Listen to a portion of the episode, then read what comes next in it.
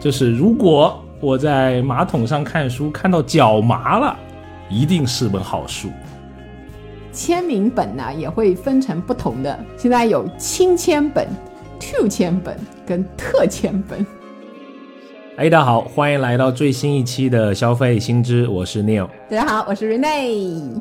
哎，很开心，今天和真正的身边的读书人 Rene 姐，我们来聊一期跟。阅读与图书消费相关的节目，最近的几年，其实我有一个小观察，身边的不少朋友逐渐又恢复了看书这个小乐趣啊，不管是不是社交货币，反正在朋友圈已经又重新发现大家晒书的这个环节开始多了起来。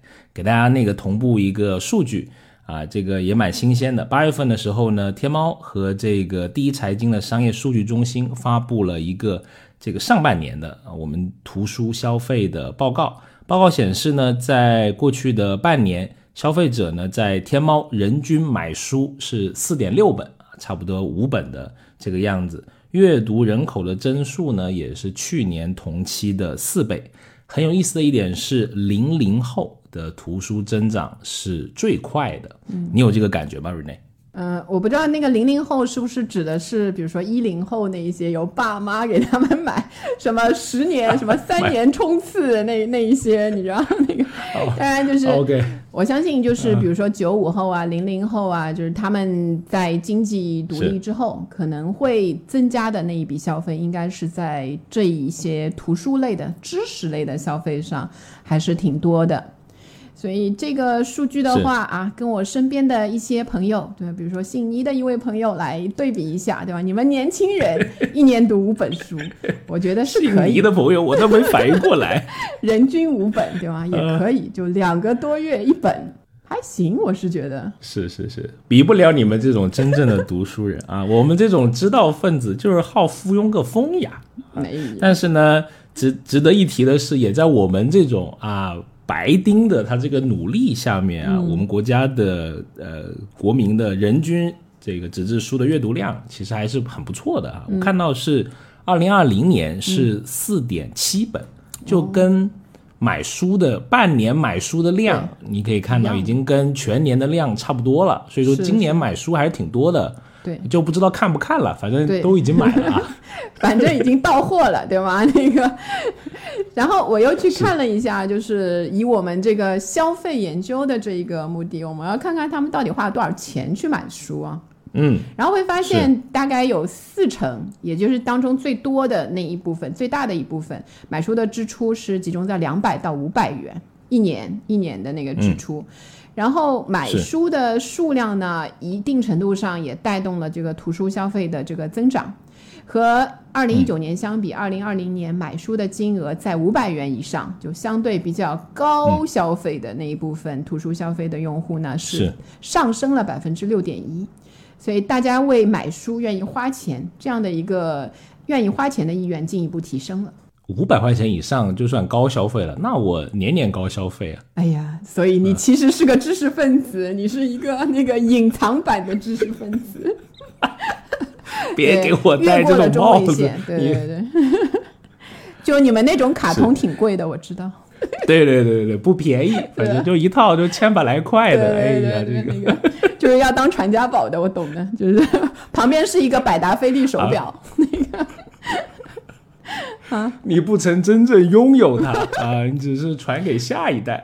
是啊啊，我们呃回归这个啊，那我们说一下消费的一些新的趋势吧。首先可以聊一聊，就在什么场景下有读书，有什么新的一些场景会出现？那人们传统说的三大阅读场景啊，不知道你认不认可啊？就是睡前，呃，马桶上。还有是通勤的期间，嗯，这个实际上也不是一个那个现在才有的三大的读书场景。你你你把这个往前推，对吗？推到宋朝，欧阳修老师就是曾经写过一个唐宋八大家怎么讲？来，对对对，嗯，当时他就说，就是嗯，他写一个叫钱思公的人嘛，就是他出生在那个呃富贵之家。但是没有什么其他的那个嗜好，就是喜欢读书。然后那个时候呢，他就嗯有也是有三个地方他会经常读书的。他他有一一段话就描述叫坐则读经史，卧则读小说，上厕则阅小词。所以也是你看坐其实就相当于现在的通勤，然后卧就是相当于现在的睡前。然后上厕现在古今都是一样的，就是你的洗手间，对吧？所以你看，嗯，所以从古到今这些场景没有什么大的变化。我们的碎片时间，实际上愿意花在读书上的那个时间，就是这一些碎片的时间。尤其是现代人可支配时间越来越少，嗯，一般来说，一个人一天可支配的时间在三到五个小时。所以你可以有一些几十分钟、几十分钟用来读书，凑在一起其实还挺多的。是，哎，我跟这个古代富豪一样的这个爱好，我也蛮喜欢在如厕之时尼斯宫来讲一讲。尼斯，但其实老实说，更多是看手机了啊。但这个习惯其实对身体呃不是太好啊。哎，当我自己有一个呃本人一个小的评判的标准，就是看这本书到底是不是对我而言特别的好。就是如果我在马桶上看书看到脚麻了，一定是个好书。对对对，这是一个有味道的评论标准，对吧？那个就是就是我可以出一个脚麻书单。对对对，你你的感觉我知道了，就是很想采访一下那本书的感受，对吧？在那里跟你共处之后，他可能也觉得是一个很美好的独享的 moment，真的也不一定。不过你这个在厕所看书啊，我我其实我自己感觉，我的所见所闻，可能朋友圈认识的人，就是男男性好像挺爱在厕所里面享受一些阅读时光，就不知道为什么，不管是公司也好，就是在家也好，就对，就可能需要一个，哎，你知不知道有个词叫 man cave，就是男人的 洞穴啊？是，就相当于那个在车里独处空间。是是是，车回到家了，那个不回家，在停车场要听三首音乐啊，可能还有人还抽根烟再上去。是，因为这周我看那个脱口秀大会嘛，就是孟川有一个段子给我的印象，小伙子不错，嗯，特别深，也是一位已婚的那个小伙子，对吧？他就是说那个讲婚姻那个主题嘛，婚姻恋爱那个主题，他就说他在家里面待的时间最久的就是那个厕所，所以在厕所他甚至装上了护眼灯。然后因为经常带书到厕所里面去，还给厕所装上了书架，所以你看，就是 非常非常为自己的那个消费的那个场所花了那个本钱的，都是。是，我也装过这种架子，但是大家一定要选择质量好的。我曾经就出现过一个灭顶之灾，就那个架子就倾塌下来，就书就掉进了马桶里。我操！啊，好了，关于这个话题，我们先讲到这里。对对对对对，切换到下一个有味道的场景，通勤时代，对吧？通勤，对对。哎，通勤，不过我其实蛮少在地铁或者公交上面看到有人看纸质书的，刷手机的是主流吧？对，好像我也是，就是嗯，虽然我现在不用那个规律通勤，但如果是在地铁上的话，比较多看到的就是一个是看小视频，各种视频，就你看它横过来看就知道了，然后竖过来看的朋友就是在看那个电子书，对吧？这个你肯定跟我也是差不多的感觉。我发现做这种研究啊，或者搞一些做生意的，真的很喜欢老看人家屏幕的，是吧？就是能洞悉 消费者的行为。我也喜欢啊，做这样的事情啊。哎，有一个很有意思的，就是你去看，呃，他们看电子书的都很喜欢把屏幕啊调成另外一个所谓的护眼的模式，嗯，对吧？颜色通通常都比较有点可怕，要么是黄的，要么是一个绿绿颜色的。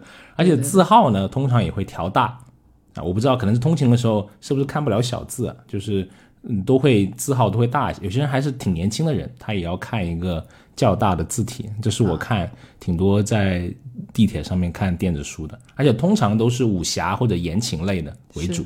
是一个，我觉得在地铁啊那些还是移动的，虽然它挺稳的话，就是你的你的视线啊什么的还是大的字比较容易那个。有道理。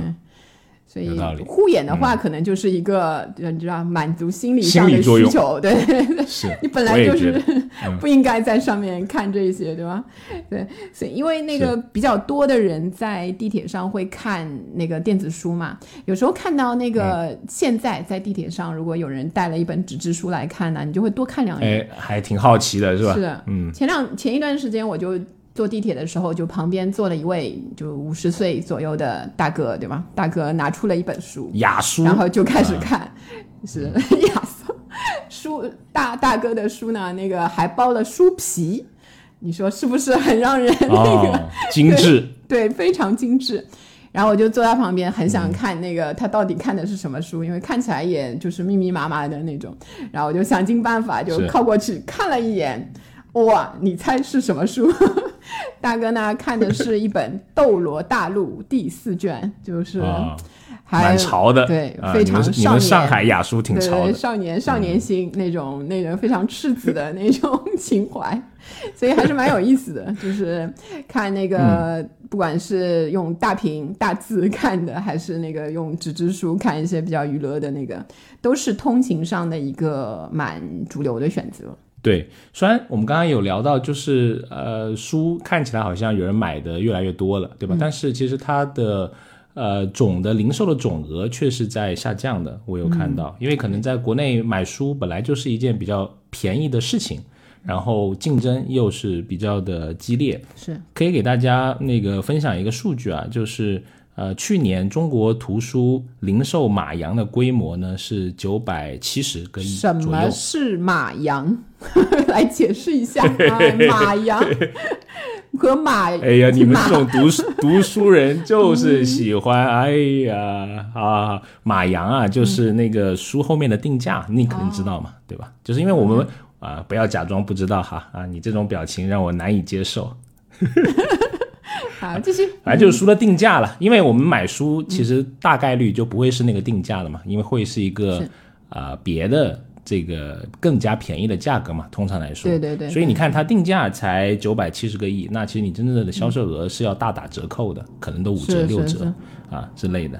对对对，但这个马洋它就同比已经下降了五个点了，是首次的一个负增长，近几年。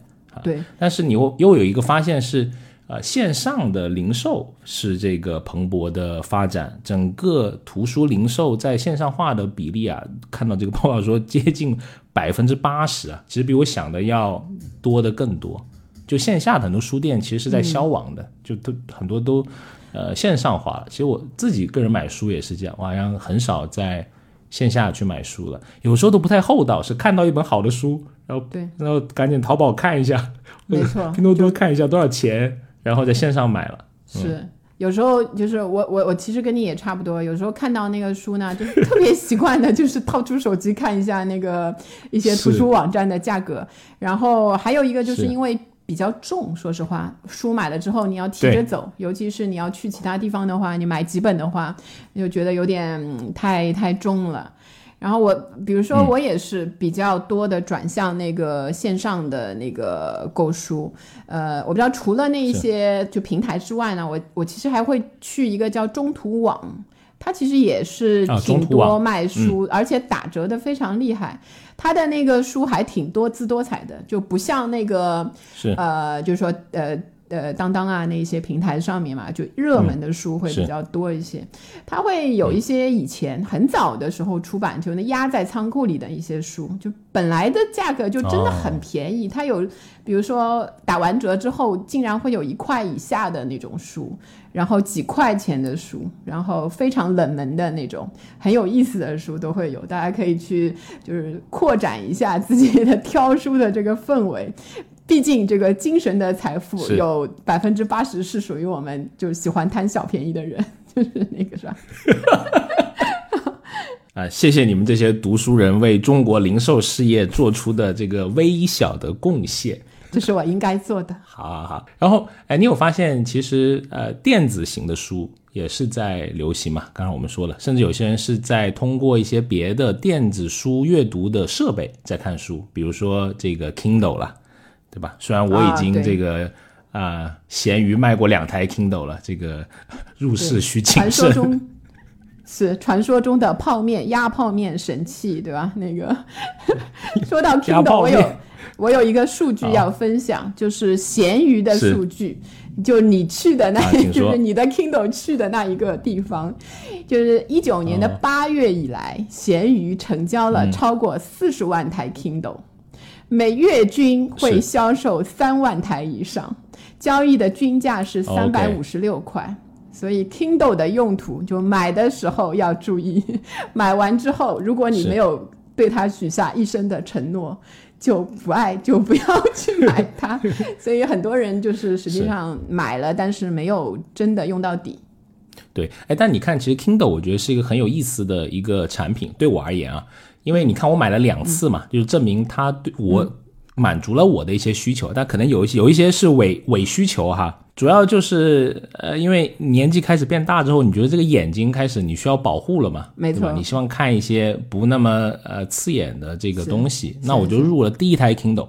但你的眼睛其实已经接受了什么视网膜屏啊，什么乱七八糟这种很高科技的东西了，你再回到一个墨水屏的低刷新率，真的是成做不到，就是这这不行啊，就卖掉了。由奢入俭难。对对对对，但你后面发现它又有新的科技出来，对吧？什么背光技术啊的升级啊，乱七八糟，哎，又心动了，又去买了。但是同期手机显示屏的技术那也是很飞跃，对吧？高刷什么都出来了，比如说现在手机都是一百二十赫兹了啊，真又感觉是没追上这个速度，就你发现还是不行，还是在 iPad 上面看书是最爽的。现在对，而且分享一个生活小常识。用，如果你花多一点钱，就真的要买 Kindle 的话，花一朵花多一点钱买 iPad Pro，iPad Pro 一次性可以压六桶泡面，满足一家大小的需求，就是，哎，太太损了，所以我差不多明白为什么你要用 iPad 了，那个。嗯，不是，我是 iPad Pro，我是 Pro 用户，我就是压六桶泡面的那个那个群体，就是家里三口人，万一邻居家的小孩馋哭了，还可以给他一桶。好好好，呃，但是也可以足看到这个电子阅读对呃这现代人的一种吸引力呗。嗯，是，所以嗯，就包括你在上面看的一些内容嘛。就还是挺能体现出当时的那一些，嗯，比如说当时的一些公共的一些新闻啊之类的。我我那天看那个二零二零年 Kindle 上的那个就是排行榜，排行的那个书籍榜，然后有三本书就是都是因为疫情所以上榜的，因为和那个疫情啊传染病相关的。然后当中有一本是鼠疫。有一本是那个血血疫埃博拉的故事，还有一本就是比较特别，就是一本文学的书，但是它的名字叫《霍乱时期的爱情》，就是所以这三本就是名列第七、第八、第十。所以你看，在 Kindle 上看书的人，一方面也是蛮关心时事的，就是他的那一些兴趣爱好都跟当前的新闻紧密相关。是的。而且有一些，比如说这些 App，比如说我经常用的叫微信读书，嗯啊，它里面也有很多跟社交相关的。哎呀，我都没给微信读书过钱，就老给我那些什么无限的卡用啊。对。因为你不是经常看嘛，对吧？久不久来一次，要喂，哎呀，你又回来啦，然后又又给你一张卡，反正没付过钱。而且，而且他他老这个引诱你去这个分享出去，你分享出去了，又来个三五天的这个卡啊，反正对对对，就是这样子。怪不得一下子我感觉啊，就是朋友圈会有一段时间就特别多的人分享这些，甚至有一种 battle 的感觉。我分一个，你也要分一个。我今天读了什么？我们就是我的朋友，明天也要发一个类似这样的。这有什么好掰的？这些人就是一旦那这些东西变成社交化之后嘛，大家都会有一种就是这样的心态，对对对，所以才不会频繁的看到这一类的帖子，而且。你看到纸质书，其实，在受到电子书的这个压力的竞争，它自己本身也在发现，呃，它也在发生着一些变化了。我就观察到它逐渐的变小，还有很易于折叠打开，是，就很易于打开，就能够平铺成，就是你可以单手捧一本书来看。对，而且携带也比较方便。就是我不知道你可能没有这样的那个。那个经历啊，我们女生，我以前背比较小的那个包的时候嘛，是塞不进书的，就是有一些比较小的那小小型的包的话，精致的精致 Birkin 类似的，对，就是那些。然后又所以，但现在我可以，它会做成一些小开本。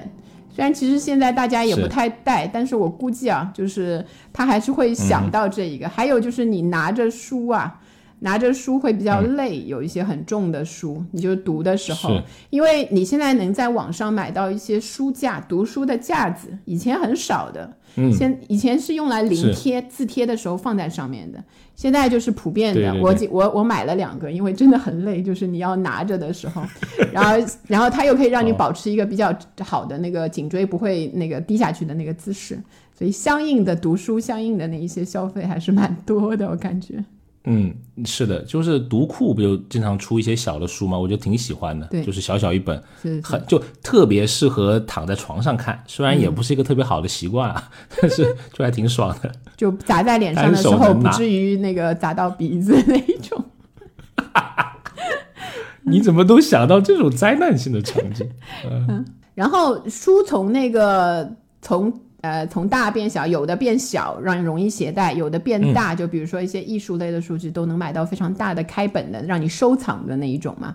然后还有就是印刷的质量，我会发现，嗯，有一些有一些起伏，就是有时候，呃，我会买到印刷质量有点差的。我我我最近就是真的买了一本书，就是非常的臭，就真的非常臭。就它印刷的时候不知道用了什么原料，就是它已经在我家我买回来大概有四五个月了。就它还是很臭，就是你一打开嘛，你如果饭前打开，你就会吃不下饭；如果你那个睡前打开，你可能今晚就睡不着，就那种。然后试过了很多种方式，都不能把它的味道去掉，就很奇怪，就是。这种印刷的质量其实会影响我对这个作家的那个以后的那个复购，因为本来就是一本很轻松的那种生活类的小书，有点图片啊什么，让你放松心情的。这么一打开，这个味儿谁受得了？就跟那个十碗臭豆腐放你家一样，所以很奇怪。嗯，现在的。呃，如果把书作为一个，就不要把它做的特别神圣，一个什么知识啊，什么那一些，把它作为一个商品来看的话，其实这一些还是要挺要注意一些的。嗯，是的，而且呃，刚刚聊了电子书、纸质书，那我觉得还有一种呃载体啊，就是有声书，其实有现在也蛮多，而且有些在比如说你在啊微信读书，甚至它有一个 App 叫微信听书啊，里面都有是。有有声书的，不过大量的是那种 AI 驱动的，我不是特别喜欢。就 Siri 给你读书的那一种。今天我们 是那一个那一种感觉，就我也不太喜欢那个。我觉得可能这个技术，可能这个技术后面会更加的呃成熟吧，呃，很希望，因为我其实很有蛮强的想要听有声书的这个需求，而且我不太喜欢听。别人给你总结的那种精华十分钟的，我就挺希望有一个人给我读，对对对，好好读那种感觉，嗯，对，所以这方面实际上在整个的大数据上嘛，呃，那些借助于电子设备的那一些呃图书读书，就比如说像那个 Kindle 啊那一类的读书，已经超过了纸质书，然后紧随在第三位的那个读书就是这一类的听书型的那个阅读。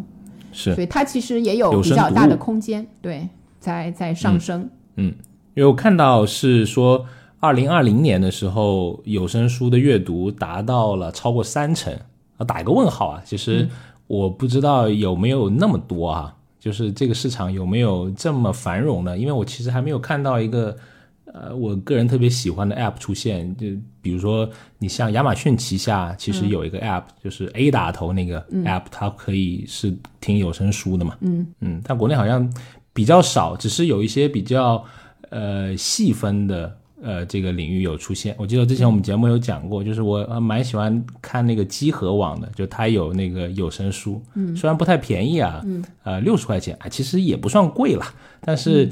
呃，你同一个电子读物来说，这个价格我觉得还是一个中档的一个消费吧。啊，就它做的挺很精良，但是它涉及的类目就比较呃细分了，可能科幻的这种呃会多一些呗。对对对，就这一类精精心设计型的，有还有一些我觉得在类似这种最大的像喜马拉雅这一些上面，就有一些哦是相对来说就是只泛是帮或者你他们叫泛有声读物吧。对，只是帮你读出来，有一个比较嗯、呃普通话比较标准的人给你读出来的那种形式。其实比较如果能比较快的能够读到一些新书，像有版权的新书的话，我觉得也是可以接受。如果是是一个合理的付费的话，也是一个比较好的形式，毕竟可以省一下眼睛嘛，就是。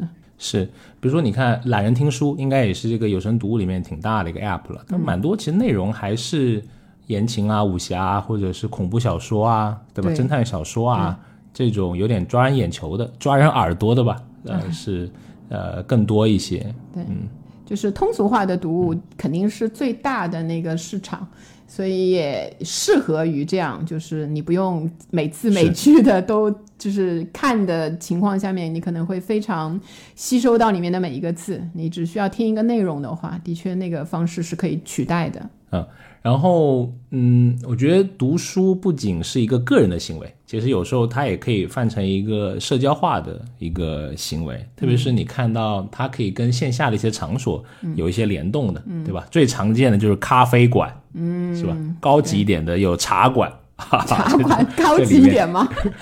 当然啊，所以在茶馆里一般是什么样的读书会呢？就就起码是什么 E EMBA 那种级别的，真的，因为很少人会在茶馆办那种读书会的，哦就相因为少办嘛，它就显得更加的那个可能会高级一点。我感觉是因为杭州有互联网公司喜欢去的那种茶馆，西湖边人均两百，你知道那种茶馆，不是我们那个弄堂口那个 那种。对，所以那种读书会感觉很有份儿的那 那那那一个类型。是，可能读书不是目的，是那个圈子是目，的。这个其实不能算在那个 读书，它其实是真的是社交偏社交的那种类型。是是是，我看过那个，就是社区，就是很多大型的社区会有那种读书会，呃我们这里也有，我们这里也有。但是有时候他会变成我把它叫微商的温床啊，就是就是 里面我我我明白，差不多多这明白个的意思。对对对，很多那个就是呃女性热情的女性，对吧？在读书之余，就是你会交到朋友，朋友就说你有没有试过这个保健品，也挺好的。是差不多这个意思啊。对对对，因为在我看过一个统计啊，嗯就是你这个阅读的 App 有近八成的人会喜欢分享，而且其中里面女性占一个更大的一个比例哈。是因为总体来说，就是女性喜欢阅读的那个比例就超过男性，这是一个前提。是对对对。然后总体也是以那个一线城市，或者是就是像杭州这样的，对吧？就是叫什么？呃类一线城市，就是这一些里面的发、发展会特别的迅速。然后如果你选择这种社交化阅读的人，他就对阅读的体验就是追求的比较多一些，像他选择的环境。选择的书，然后他要去分享的那一个方式，就这一些他都会有一些讲究。然后包括他分享的时候，肯定还会要想一想，我用什么样的分享语，拍什么样的照片，对吗？那个空间什么，就不仅是这本书啦，它整个整个一个都是他的那个分享的那个打包分享，就是 打包分享，哎，这个词还挺好的啊。就发一个发一个书也不太容易，你对吧？要拍一个美美的照片，就是要配咖啡呀、什么。对对对，有些人还会打卡嘛，因为他觉得自己一个人读书可能没有动力，他这个多人一起读的话，对吧？你追我赶，形成一个氛围啊。甚至我有看到朋友圈有些什么拆书帮啊，就是就是什么就把书什么大家就你一段我一段，好像类类似像就类似像接力的这种。这种读书的感觉吧，啊，就是你你读了这一段，到时候到时候你要分享，在一个、哦。呃，这个小的范围里面啊，啊这样子就是你既读了，又你既输入了，又输出啦，这样子就感觉对这个知识的攫取就更加的好一些。对。对，有点像传统的这种读书会，你知道是就是大家围在一起，你读一段我读一段，变成了一个线上的那种形式那种样子啊。嗯，哎，你说传统读书会，我突然想到啊，就你看一些美剧啊，比如说《权力的游戏》，它有拍那种纪录片的，它有个花絮，我印象很深刻。就他们在拍新的剧集之前呢，有一个试读会的，就读台词嘛，啊，读本子很精彩。是啊，读本子，我觉得好好精彩。就是人其实他都没有化妆，但是他就能通过语言的这块的他台词的这个魅力，他就给你带进那个场景里面去。对，那就是专业的。那它其实带有表演的那个性质了，所以有表演性质的那那一种方式。好，然后所以嗯，就是带我们说了那么久的那个嗯书的消费嘛，就是如果你去买书之前打。打定主意要去买书之前，就是你会怎么去决定要买什么书呢？就我我我其实也有这个问题，因为我我自己其实有时候会会看看，比如说自己喜欢的作家有什么新的书出来，或者是有什么推荐，对吧？有或者问问那个朋友在看什么书，他如果推的好的，朋友圈看到的，我就可能去试一下。然后我也去看了一下那个数据，也是这个呃中国图书市场的报告上面说。原来九成的人买书都是靠书单，就是你在任何的，不管是比如呃亲近的人之间的推荐，还是网上的一些这一些书单，实际上是你买书的来源。哎，哎，所以我那个脚麻书单是不是挺有市场的？可能你那个有味道，我感觉，可以试一下啊。呃，对书单呃，我也会看了，比如豆瓣读书也会参考，但有时候好像豆瓣读书的一些东西跟我还又有点可能有点撞，但我会作为一个参考了。呃，我听播客，其实我买了好多书啊，就是听播客老被种草。新的渠道，所以你听的是什么？那种读书读书的读怎么说读书不是播客那种啊？我听那个集合的，我就买了好几本书啊。因为他们专门有一个有一个单元，呃，就是叫《何氏奇谈》，就是专门，嗯，就是宣传一些这种不仅是科幻的，很多是泛文化类的，我还挺喜欢的。我买了好几本。是，嗯，所以实际上我觉得这个是现在的一个潮流啊。你从网上的一些那个新的媒介上面去寻找那一些书单，就现在有一些更年轻的，如果你有自己比较喜欢的明星的明星开出的书单，其实也有很多人在在跟着买。然后还有像那个我自己比较多，我会看一些作家，作家本身，比如说他自己在看一些什么书，我有时候会会去注意一下。然后还有名人，是一些一些对吧？商界名人啊之类的，就你们男生还有，当然也也是男生女生都有，就是 我就是成功那一块的，对吧？那个已经补了，已经补了，比如一个。然后你不是一个姓比尔的先生对吧？经常出这种书单。不不不，马先生，马斯克。马哦马先生，几位马先生出的书都还挺流行。就是如果他们说的哪一个好的话，我觉得会有很多人买。然后嗯，如果嗯围绕着这个，其实我有一个想法，因为你不断的去跟那一些书单的话，其实会。呃，造成你的阅读的那个范围会越来越窄，你只读你感兴趣的那一部分的书。这个呢，是我。呃，我以前也没有怎么觉得，就是比如说前几年我开始去图书馆之后，我发现的，因为在图书馆有一个好处，虽然找书比较麻烦嘛，你要去找索引，你查到书，然后按照索引去找你的书，但有一个好的地方就是你可以看到各种类型的书，你走着就屋里的移动，让你去看各种类型的，就比如说你对宗教什么不感兴趣，但是你走过那一个架子的时候，你会有一些东西会吸引你。所以倒是是，我觉得会帮助我开阔了一些那个对书的种类的那些新的种类的那些理解和阅读。是，就突破了所谓的叫什么茧房效应。是对，实际上这个看书也是，我感觉如果你的那个来源比较。呃，单一的话，就跟你在小红书上，对吧？点了一个什么？是呃漂亮的美眉，然后就开始不断的给你。为什么我又是这种人群？不断的给你推那个 什么化妆品、彩妆之类的，然后你想到哪里去了？就是 就是类似这样的意思，所以还是可以适当的拓宽一下。就因为九成靠书单，其实也蛮吓人的。就大家也不会去任何的，就是更广阔的天地去找一下自己的喜好。是，哎，其实我挺怀念大学的时候，就是在图书馆的呃时光的，因为我其实蛮喜欢在图书馆看书的，尤其是看杂志啊。就以前我们学校在这一块很舍得投入，就是很新的那种杂志都会有，啊，不仅是学术类的，就很多 那种娱乐啊、什么时尚啊、乱七八糟都有啊。你看都不用钱，那都能泡一上午，是挺怀念。实际上现在的图书馆也都有。只是现在去图书馆的人就比较少了，少对，有一些人就嫌不卫生，公共卫生方面的，就像我一样，对吧？我就觉得，嗯，是会有点，我劝过你很多次去图书馆，对吧？都以都被以你不卫生的那个理由。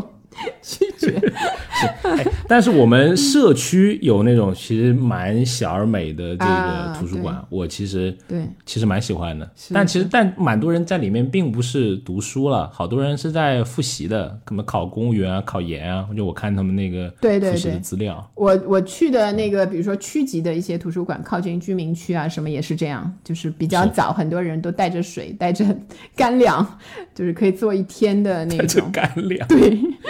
因为就是有一些图书馆，现在因为疫情嘛，它也没有什么吃的，就是那个你如果要出来什么又挺麻烦，就很多人会这样。嗯，然后嗯，我们说回刚才的那个，就是说买书的那一个，实际上呃，还涉及到了一个书籍在在购买中的一个比较重要的话题，就是。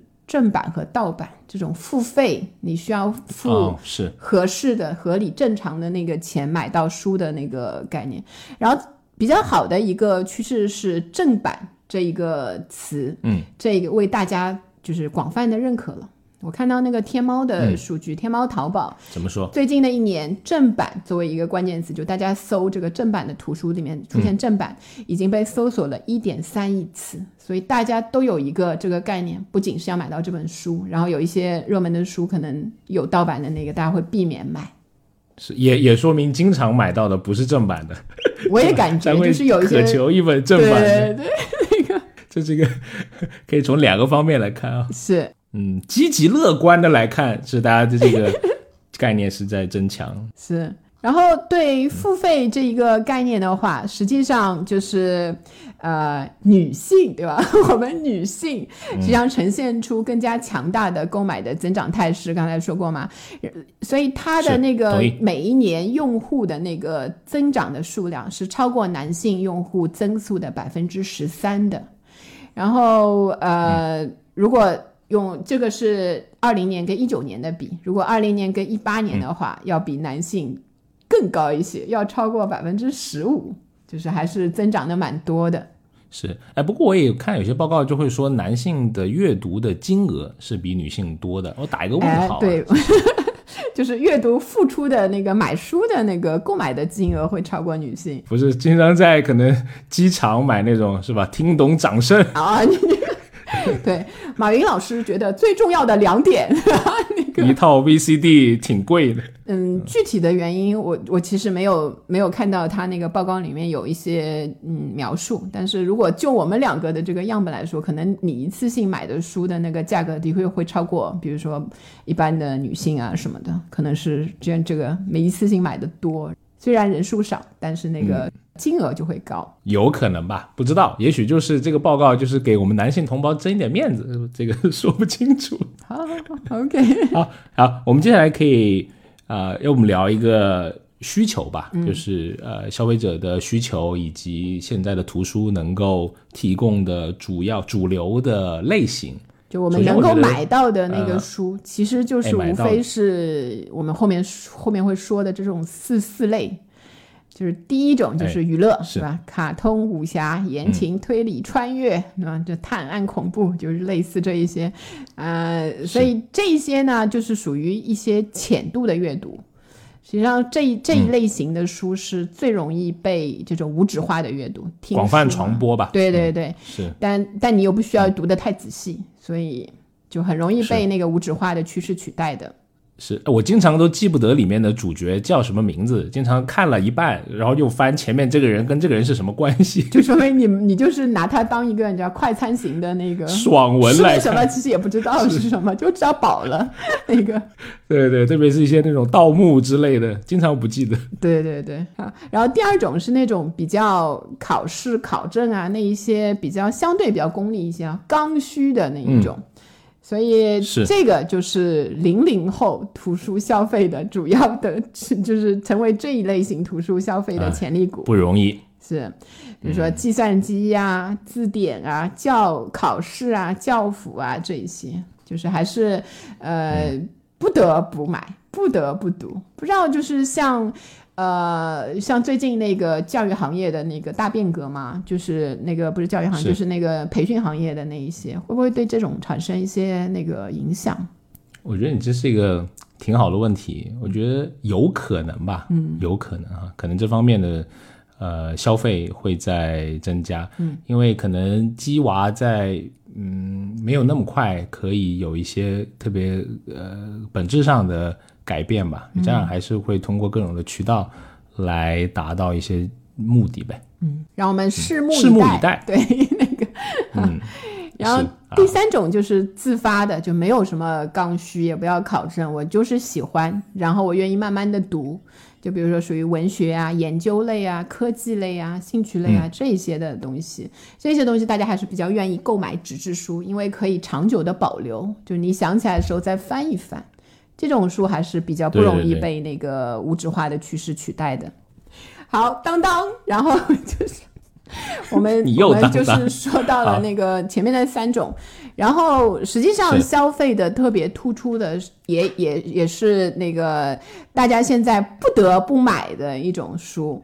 是不得不买，购买者和使用者分离的一种书的形式，就是买给下一代，买给下一代，就父母买给小朋友的。嗯，我们叫它被动支出型，因为 就是父母，父母也是你知道，其实也不一定很想买，对吧？但是大家都买了，来，因为小学生的家长有话要说。嗯，哎。其实现在买的书都算少了，就小朋友在学龄前买了好多好多绘本，可能都买了几万块钱，哦，就非常多，这个好几个平方啊。因为我太太也是做这，呃，对，因为我太太做教育戏剧的嘛，就是她对这个方面她就比较喜欢，然后就是看了绘本就想买。我可以跟你分享一下，因为我去过好几次上海的那个童书展，应该是世界上这个规模都呃能排前列的，是。对，比较大，就它不仅仅是这个商人之间的一些交流啊，其实它专门会辟出那个场所来，会给你来消费的啊啊。那特别是你想买买一些平时在线上平台你还没买到的一些新书啊，或者是一些比较细分领域的一些，比如说外文书啊，嗯，这些你都能在那个呃平台上面呃可以斩获而且一次性都买挺多。我经常就消费一两千，这都不是个事儿，哇，就去逛一次。所以他是一年经常提一个行李箱去，你知道吗？就很夸张。就是它是一年一次的那种定时，对，一年一次，就跟书展那个一样的嘛。所以最近两年就肯定也没有办法办那个实体的展览。呃，我看到我看到给我发邮件啊，反正十一月份有有有一场。对对对，那你又可以来了。那所以对我们就是普通的读者，不是书商的话，它有一些什么意义呢？去的话，哎，我刚刚说了，就你可以买东西嘛，就是买你个人的那些，在一些，只是要带一个大箱子。对对对对，因为特别重，带个箱子有多便宜啊？呃呃，其实你细算，你跟在当当或者京东上面他们打折的时候买的差不多啊，但是有时候。呃，就像你进到图书馆的那个感觉一样，哇！突然你感觉自己好渺小，就是这个也没见过，那个也没见过，啊，就就很想买。老鼠落在米缸的那个感觉，就是知识的海洋啊，就是。对，所以就会就会就会冲动型购物嘛，在那里。是。挺冲动的，而且因为他经常是，比如说什么，你买到一定的级数又送钱啊，送书啊什么的，就比如说你买五百又减多少啊，他有一个挺这种大额的一个回馈呗，让你就就想买买的多。哎，确实有很多书没没见过，就就想买，啊，呃，也有一个有意思的是，呃，帮我儿子买了好多那种原版的绘本，嗯。啊，但是你发现，呃，当时其实买的觉得很划算的，因为是一个可能一两百块钱的东西，变成一个几十块钱，比如说近一百块钱吧，可以买啊，就相当于打了五折这样。但后面发现第二年，呃，就我就国内就引进了，你知道吗？就这个价格就直直线下沉一个二三十块钱的东西。OK，所以对你的这个 你前期的那那个投入有一些伤害，感觉。所以图书也是一个会有有跌有涨的，因为所以才会有有人那个炒，有一些书也可以炒嘛，所以。是是，只能安慰自己啊，早买早享受。是。啊但是呢，不买也省钱。对，啊、毕竟是用货拉拉货拉拉拉回来的一车书，对吧？自己要没有那自己么要那个珍惜啊。所以 在呃说完那个图书的那个种类之后呢，嗯，嗯如果去回顾一下，实际上从我们一开始、呃有能力自己买书到现在。实际上，买书的那个场所、消费的场所，其实也有一些变化的。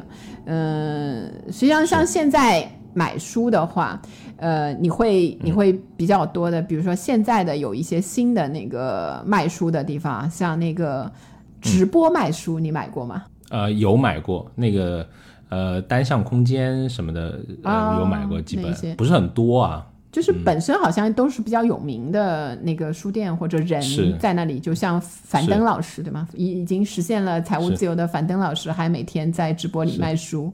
怎么还在卖书？对对对哎，然后那个我上一次看那个，就我感觉还是挺挣钱的 那个，因为看俞敏洪老师的微博上啊，他自己写的啊，哦就是给樊登老师这个卖书的直播站一次台，他拿到了两万块钱的那个劳务费，所以感觉还是就是这个是不是被人坑了？所以还是挺那个的。所以我看抖音上挺多的、这个卖书的。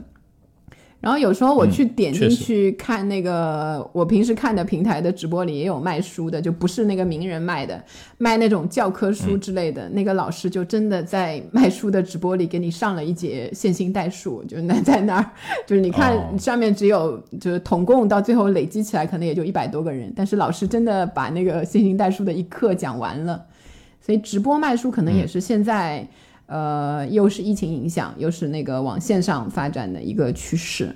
是的，而且因为现在很多线上的买书，我觉得是一个挺趋势的吧，嗯，对吧？因为因为实在是便宜嘛，就跟我们之前聊了，就跟线下买书这个价差实在是太诱惑了。是的，有时候在线下买书，更多是出于一种，嗯可能我比较，如果比较坦白的，我面对自己啊，就是一种情怀，或者说我希望这个书店能够继续下去，我可能会去 买几本，但是是不是一个特别长久的一个事情。对嗯因为这种价格的诱惑挺难拒绝的。嗯，但其实读那个书的那个，如果打到很低的折，其实它利润也不高了吧？我感觉。非常薄，其实，因为我自己卖过书啊，就是代代销过书，哦，你咋什么都啊，干过？毕竟是过气的网红嘛，这种东西也得卖一点儿的。哎，讲一讲啊，贩卖知识的经验。那个，所以卖书是怎么样的？没有没有没有营销方面的话，呃，一般是分销的这种模式嘛，但是它的那个就很薄，可能百分之十到百分之二十，呃，一个比较主流的啊都不等哈。OK，对，一本你算下来就几块钱嘛，其实你一个一个晚上你顶天了，卖个五十本，其实也就赚了，啊就没可能都没都没够戳一顿的钱，那那个两万块的劳费，我心中又浮现出了一还挺高了，是吗？对对对，那天该卖出多少本呢？啊，你继续 继续。是，哎，但是其实还有一些书是好卖的，比如说一些新书，因为书商是这样子的，出版社啊，他们不会呃把书一出来就马上的上到线上的平台。啊，那一般是这样操作，就会先发给一些比如说 KOL 啊、KOC 啊。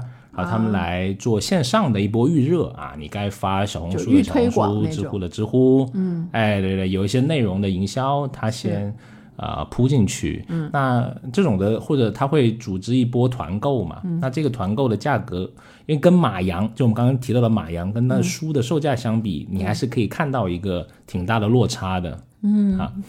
那一旦这个书上了类似当当、京东、淘宝这种平台之后，它你作为一个小网红或者你小的内容从业者的，你的这个价格优势是很小很小的，你根本斗不过那种对对对。大平台。哎，或者是还有还有一种，或者刚刚说是新书啊，那还有一种是细分领域的书，就非常细分领域的，比如说我可能喜欢的一些漫画啊，比如说一些摄影集啊这种。啊，那一些有点像垄断的感觉，就只有他卖，然后你也只能从那儿买到是，对吧？那个，所以你会接受溢价，接受那一些比较贵的价格。哦，对，还有一个溢价的那一个点，就是你会嗯买书会很想要买签名本嘛？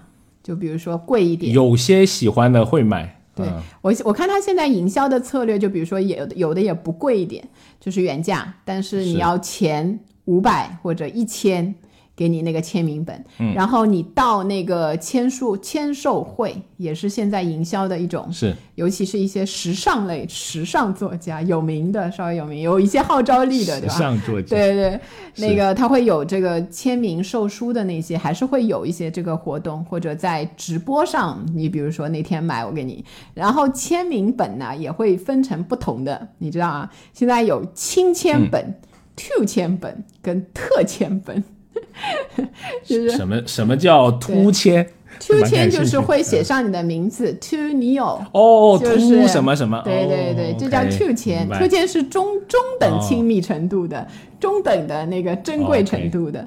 特签就是给你写上一个什么，一句话是对对对，愿你年年有今日。就类似这样，有一个特签的那个，就是这个特别写一句话的，请尼然后奥兄雅见，类似这种啊。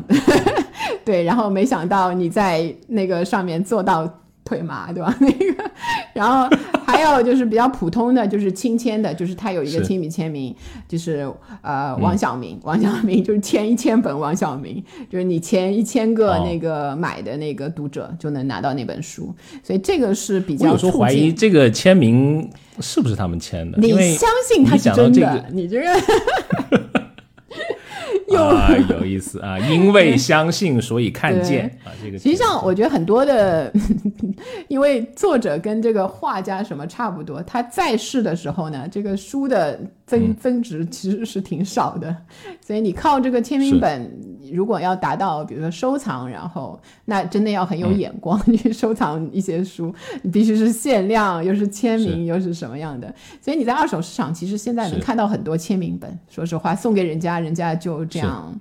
对吧？二手当二手卖掉的，所以其实也没有什么大的收藏的那种意义，一定要慧眼识那个书才行。是哎，比如说我有我有一本那个新裤子的那个彭磊，他画的一本漫画，嗯，是亲笔签名啊，反正说是时亲笔尚类，签名，但我觉得还可能会有一些那个粉丝会买。那个签名我也看不出是个棚字啊，反正就是那么呃聊了一下啊，涨了挺多。因为我买我买的时候，因为他们那个月下的节目没有那么的出圈嘛，对啊，这后面就就火了嘛。哎，其实彭磊画漫画，我觉得非常好，很有意思。我看过他那个，还是蛮有思想，然后也有技术，是一定的那个画的呃，毕竟人家科班出身嘛。是的，是的。嗯祝你的那个升职。我这这个是留给下一代的，这种都是跟百达翡丽一样。哦，好的好的。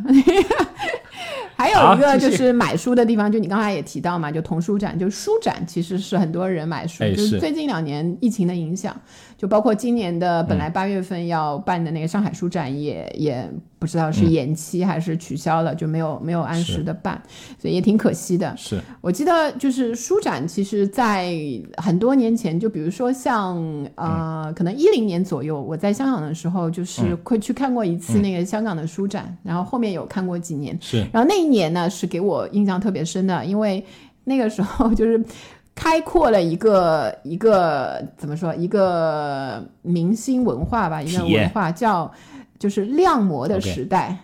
那一年的香港书展就是推出人家拍了照那种是吗？就是非常年轻的模特，就是像 Angelababy 那一些。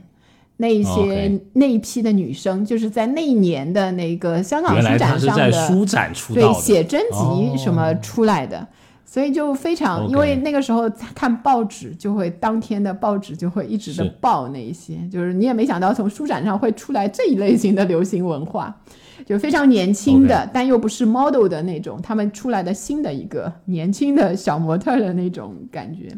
然后后来这些文化就开始不断的那个，然后包括去看一些美食作家的，就是一零年之前的那个书展。香港也有一些美食的作家去介绍一些香港的饮食，或者是其他的一些地方的饮食的。呃，然后在那个上面就是知道了，在书展上还可以带货，还可以让你有一些购买欲和那个，所以那个时候的书展就给我打开了一个新的门，就觉得不仅是作家推荐他的作品，实际上还可以有流行文化，有卖东西啊，就类似这一些的作用。嗯。你呢？你的那个书展有什么？除了童书的书展，对吧？还有一些什么那个新的？是这个跟你吹过牛太多次了，所以说起来又怕你嘲笑啊，就是不笑，说强忍。就我我买过一套呃《灌篮高手》在中国大陆的首次出版正版的一个套装，接近人民币快一千元哇！但是。你不要太假，毫无感情的，但是我个人 挺贵的，但是我个人觉得很值，因为这是我呃儿时的一个梦想，或者是我儿时的一个呃情怀吧，在这个里面，因为他是呃井上先生他新的画了很多封面嘛，有新的装帧，送了一个巨大的海报，你知道那个海报在闲鱼上正版的都可以换到一两百块钱。你这个就是一个那个附加的产品，都挺那个让你着迷的，对吗？就是像杂志有时候会送一些东西，有些人就拿了那个东西，很多人直接杂志扔掉的那一种，那个。我我我买这个纯粹跟那个啊，又跟那个一样，是要传给下一代的情怀，情怀，哎，是是情怀，啊，是，就是盒子太大了，就一米多，快一米左右吧，我感觉就哇，把那个东西扛回来可不容易了。对，然后以后搬家累断肠，我跟你讲，那这些东西，哎呀，好。然后还有一个关于这个消费场所很有意思的一个发现，跟大家分享一下，就是说，比如说有书房，家里有书房的人，实际上他的图书的消费会比比没有书房的人，呃，来的高。然后这个书房不一定是一间那个真的是一间房间嘛，有的是一个空间，你家里有一个固定的一个书桌，一个读图读书角，对吗？然后有有好事者还计算了一下，就是在各个城市平均一下，拥有一个书房，它的成本是，就是加上你的买房啊这些的成本是二十七万。是，所以你拥有一个书房，实际上你现在要投资二十七万，然后挺奢侈的一个事情。是，其实实际上还是挺奢侈的。但除了书房，其实还有其他的。你如果拥有了这个读书的一个空间之外，还会有一些其他的那个购置的产品，哎。是，比如说书架嘛，类似这种，是吧？我觉得我看到我有一个网友，我见过史上最豪，目力所及，就是住一别墅里面那个地下一层 啊，那个书架夸张到什么呢？不知道从哪里买的，就跟那种。在图书馆见到一样，就有一个轮子啊，你知道吗？就那就是就是摇摇摇，这个几个书可以几个大书架可以并在一起，又可以把它打开，人走进去挑选藏书。哎呦，就是步入式的那个 步入式的那个书柜的意思吗？可以捉迷藏 啊啊，可能估计他真的挺爱书的，有可能。好，然后最后，嗯，就是我们还是会讲一讲，对吧？最最重要的，在线下去消费书的这一个场所，就是书店。嗯，就是从啊，我对吧？很久远的时代的新华书店，什么上海书城，那一些那一些开始。就是到现在，可能逐渐的有另一种形式的一些时髦书店，我就我就 我就叫它时髦书店开始起来了。就还是你你看这个的发展的那一些历程，还是虽然你都经历了一切都好像那么的理所当然，有的东西起来，有的东西那个衰弱，但是感觉还是有点怀念以前，比如说像新华书店。那个里面，虽然买那个教辅啊那些为主，但是也是可以买到一些自己还有，就是还那个时候还能买到呃比较有意思的一些书，就是你可能在图书馆借不到，学校图书馆借不到，就有点那个呃好玩的那些东西。是我其实每年如果我回我呃父亲的老家，然后我就会在当地的那个新华书店啊去买一本书，嗯啊 也是一种。情怀消费呗，但真的那个新华书店很小啊。但是，呃，好像当你没有那么多选择的时候，你你也会发现里面有一些还挺有意思的书。而且还有一个很有意思的，就他们还还保留一个很好玩的一个一个东西，就是他会盖那个卖书的那个章啊，就会呃会会敲两个章。第一个章会敲购于什么什么什么新华书店有一个章还是设计过的，那再盖一个戳，就是会写是你是几月几号哪一年来买的。我觉得这是一个挺好的一个纪念品吧。对我这也买过蛮多。所以你这个是后来的那种怀旧消费了是吗？那个后来每次去去的话，当然当然那本书你也想看了，只是你就不愿意再在网上去买了，你就是现场，因为我还我有一个这个附加的有一个。这个故乡的一个烙印的一个东西是是，我现在有时候去一些，比如说呃小镇啊，或者是小小县城什么的，仍然可以看到有新华书店在。我有时候进去看的话，大部分就是教辅类的、保健类的，还有地图啊，就是那一些，或者是一些特别流行的一些书会在里面。然后嗯，基本上就是不太，你跟网上的那些书卖书的平台已经是。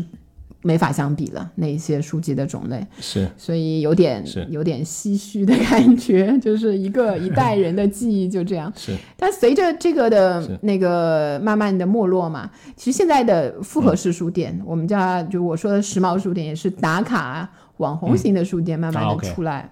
是，单向空间、中书阁、鸟屋，对吗？成品、延吉佑、延吉佑这些我经常读成延佑吉。哎，对，一开始的时候这个名字是是挺那个，就有点拗口啊，就是后来你想，就是那个社的那个，所以我我我后来就是我其实挺少在里面真的买书，哎，就买一些文创的东西，它给我的感觉就像一个百货店。就买一些书籍以外的，就是不买书，就是有一些笔呀、笔记本啊或者文具啊什么的，还买的挺多的。我在鸟屋买过一支一百块钱的圆珠笔，我觉得还挺好写的。哎呦，那能不好写吗？那个，它必须好写啊！这个，买 那个笔感觉就是为了跟你吹这句牛，你的这个反应。对吧？那个，然后像现在，实际上很多人会觉得，那个就是网红型的书店，好像已经不是那种我们原来意义上的书店了。其实它的转型，嗯，我倒是觉得也挺好的，因为像成品转向那种呃文化的创意的那种中心，他经常办一些讲座啊什么那一些展，对我有看过，对一些展啊什么的，就是另外一种呃文化消费的地标型的。你书店总会总归比其他的一些。来的好一些，城市毕竟也是需要书店的。嗯，是的，就是你也许你可以诟病成说，这不就是去什么网红打卡拍个照嘛？但可能或多或少也会有一些新的发现吧。对，多少会带走一些什么。好，闻一下书香是吧？对对对，然后还有一部分就是转向网上了，就是网上的那一些书店，就是还。嗯，也是我们现在就是从销售额上来看，也是占了大部分的那一批。就是我我我其实有一个那个经验啊，就是除了卖新书的那一些，我其实比较现在比较多去有一些书，因为没有新书的话，只能买那些二手的那种比较冷门的书的话，去那个多抓鱼啊，或者去那个孔网，或者有时候就是在网上搜。然后我有一次买一本书很有意思，就是，嗯，搜到了一个卖家，然后能买有货的，然后他还给我打电话问我说，那个上面有一些标记，就是它是二手的嘛？那我说没关系，反正这本书也是挺少的。然后收到的时候呢，发现是那个东北寄过来的，东北的一个小城市。然后，然后寄的那个寄的那个寄方呢，还是一个蛋糕店，叫芬妮蛋糕店，我记得特别清楚。哦，你还记得这个名字？对，就不知道是什么。嗯，我后来问了一下，他们说很多这种呃都是从孔网上、孔夫子网上订，然后就等于他转手二道再卖给你，所以他其实是走了一个。嗯，找了一个当中的信息不对等的那个情况下面，就就他当中赚了一手。我当时买的时候，当然也是超过原价买的，可能他赚的就是那一个，就不知道不知道那个。然后好像很多都是从那个东北那边寄过来的，据说他们那边也形成了一种那个产业和孔网合作，就是就是另一种形式的合作。哎，但我其实特别喜欢有人家寄过东西的二手的，如果在那个多抓鱼。有有看到，就我我啊，我有时候会好事儿，我还如果我卖多抓鱼，我还我还在前面写什么什么呃阅读愉快什么之类的。哎，我是很奇怪啊，我可以接受他写字的。但是我没法接受上面有什么食物的字啊、水字啊那一些，我就很难接受。就是多抓鱼什么好像也把它分成两两种，就是对吧？生活的痕迹不能接受，学习的痕迹可以接受那种。是你买一点英语学习书，你感觉这个人好用功啊，这本书都被画的。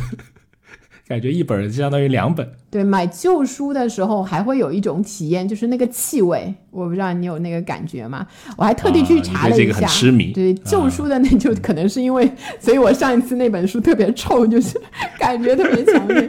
就旧书其实是有一种，有些人很很会很喜欢的那种香气，然后有人，对对对。真的是芬芳，因为我看了一下，就是研究发现，就说那个味道就是苯甲醛、香兰素、甲苯，就那些芬芳型的气体合成的。所以你会喜欢旧书的那个原因，可能就是因为记忆嗯当中嗅觉的那个留存的时间会比较长，所以你会喜欢那个味道。不过聊到线上买书，我觉得嗯可以，我觉得有一个避不开是最近这个拼多多的诱惑啊，因为确实。很便宜，当然了，它也确实是有一部分是有呃不正规的书籍在上面，呃，但是你依然可以在 对。你当然当然你可以在一些有品牌的呃卖家那里，你能淘到很便宜的书，比如说我现在你知道吗？我都不在当当买书，就是在拼多多上面的当当买书，拼多多上的当当，对对对，它是当当旗舰店嘛，在那个品牌店嘛，他们叫。呃，会有一个好处是什么呢？就是因为当当你经常要买很多才打那个折嘛，比如说什么买两百减一百，对吧？但拼多多上面是每一本都是这么便宜，就直接就买很小的，就是那个不搞那个价格的那种。对对对，对，因为他要抢这个流量嘛。OK 啊，所以拼多多现在反而是我一个买书的一个还蛮多的一个途径。当然了，拼多多。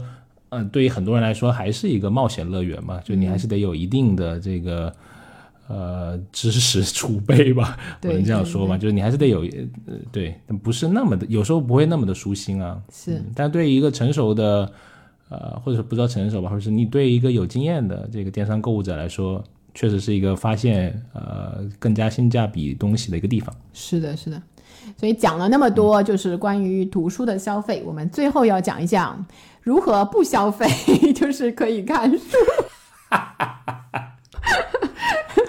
就是实际上最近的几年，图书上的消费减少了。其实我书没有少看，就是因为我办了那个图书的馆的卡。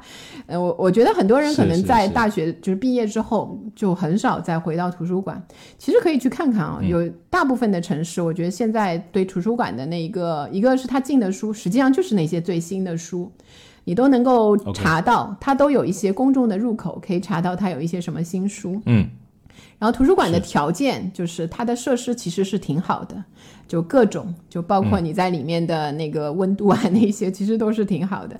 然后图书的卫生。大部分的图书馆都有那个消毒的那个机，你借之借回家之前可以消毒一下。OK。然后现在唯一的就是可借的书越来越多了，就是它其实像上海的话，一次可以借十五本，书本书的概念呢是，我是拎不动，就是你稍微接厚一点，就每次必须你要去，你要开个车去，因为你根本没法拿动十五本书。但它好处是它可以借两个月，所以其实也不用很频繁的出入。呃，也嗯。而且你在支付宝上好像有一些身份认证，你就不用钱，你就直接就可以办卡，是一个非常省钱又好的那个方式。哎，有一点就是在杭州，我发现这个设施的便利性做得非常好。哎，它那个嗯，在杭州借书可以直接帮你快递到家，好像就五块钱，你可以在网上借哎，图书馆。我我都不知道哎。对，而且只要五元，嗯，就是非常的便宜。如果上海有这样的的话，我肯定会非常的乐意使用。是，哎，我看到我去过上海图书馆的那个，嗯。就我觉得它那个系统很高级啊，那个你把书借出来，要通过很多管道，呃那个书这样下来，就觉得对，那个是你去填那个，然后也有直接开架式的，你可以直接拿、哦就拿了就看了你 OK 你就拿走的那个，然后借书也很方便，就全是二维码的那种，所以你就不用就是非常快，然后环境而且可以可以见到借到不少很贵的书，是的是的，感觉都资不抵债，我那个交的那个押金好像对都比他少。对对对。就是铜版纸的书拿到手里就觉得哇 很有质感，就是尤其是借一些艺术类的书，会会挺划算的，我觉得。是，好，那我们可以总结一下呗。比如说，呃，现在的可能整个人的你的可支配的时间是在减少的，因为你被各种的光怪陆离、声色犬马的这种新的媒体，你会被它吸引，对吧？你的消耗的时间，那你在阅读、图书上，你的支配时间相对来说就会变得少一些。但是可能当你的时间从荧光屏换到这个啊，你们读生叫墨香上，也许 也会有一种新的消费的体验。是图书上的消费的增长，也是一个国民的，就是怎么说，国民的素质的那个提高的那一个趋势。所以还是希望就是把，虽然没有说一定要要在图书上花多少钱，其实如果有一些多余的时间，然后又想要去享受一些更高的、高级一些的精神生活的话，读书是一个比较好的选择。是，而且如果你有孩子的话，其实亲子阅读啊，真的特别好，就是给你这种精神上的愉悦，哇，比看美剧爽多了。嗯，亲身证明。希望有的爸爸可以从那里什么地方出来，对吗？可多点时间跟孩子一起阅读。比脚麻要爽得多。OK，好，那我们这一期呃聊阅读跟图书的就到这里啊。如果你喜欢听我们类似这样聊消费的新趋势、新数据，以及我们分享在消费者行为研究中的体察，欢迎订阅我们的节目《消费新知》。我们每周呢都会上新一期节目，也很欢迎你来加入我们的听友群，大家一起来讨论关于节目里面的一些内容和消费的小知识。可以加我们消费助理的微信，消费零零七六六六。好，那我们就期待下一期再见，拜拜。拜拜。学而时习之，不亦说乎？下回见。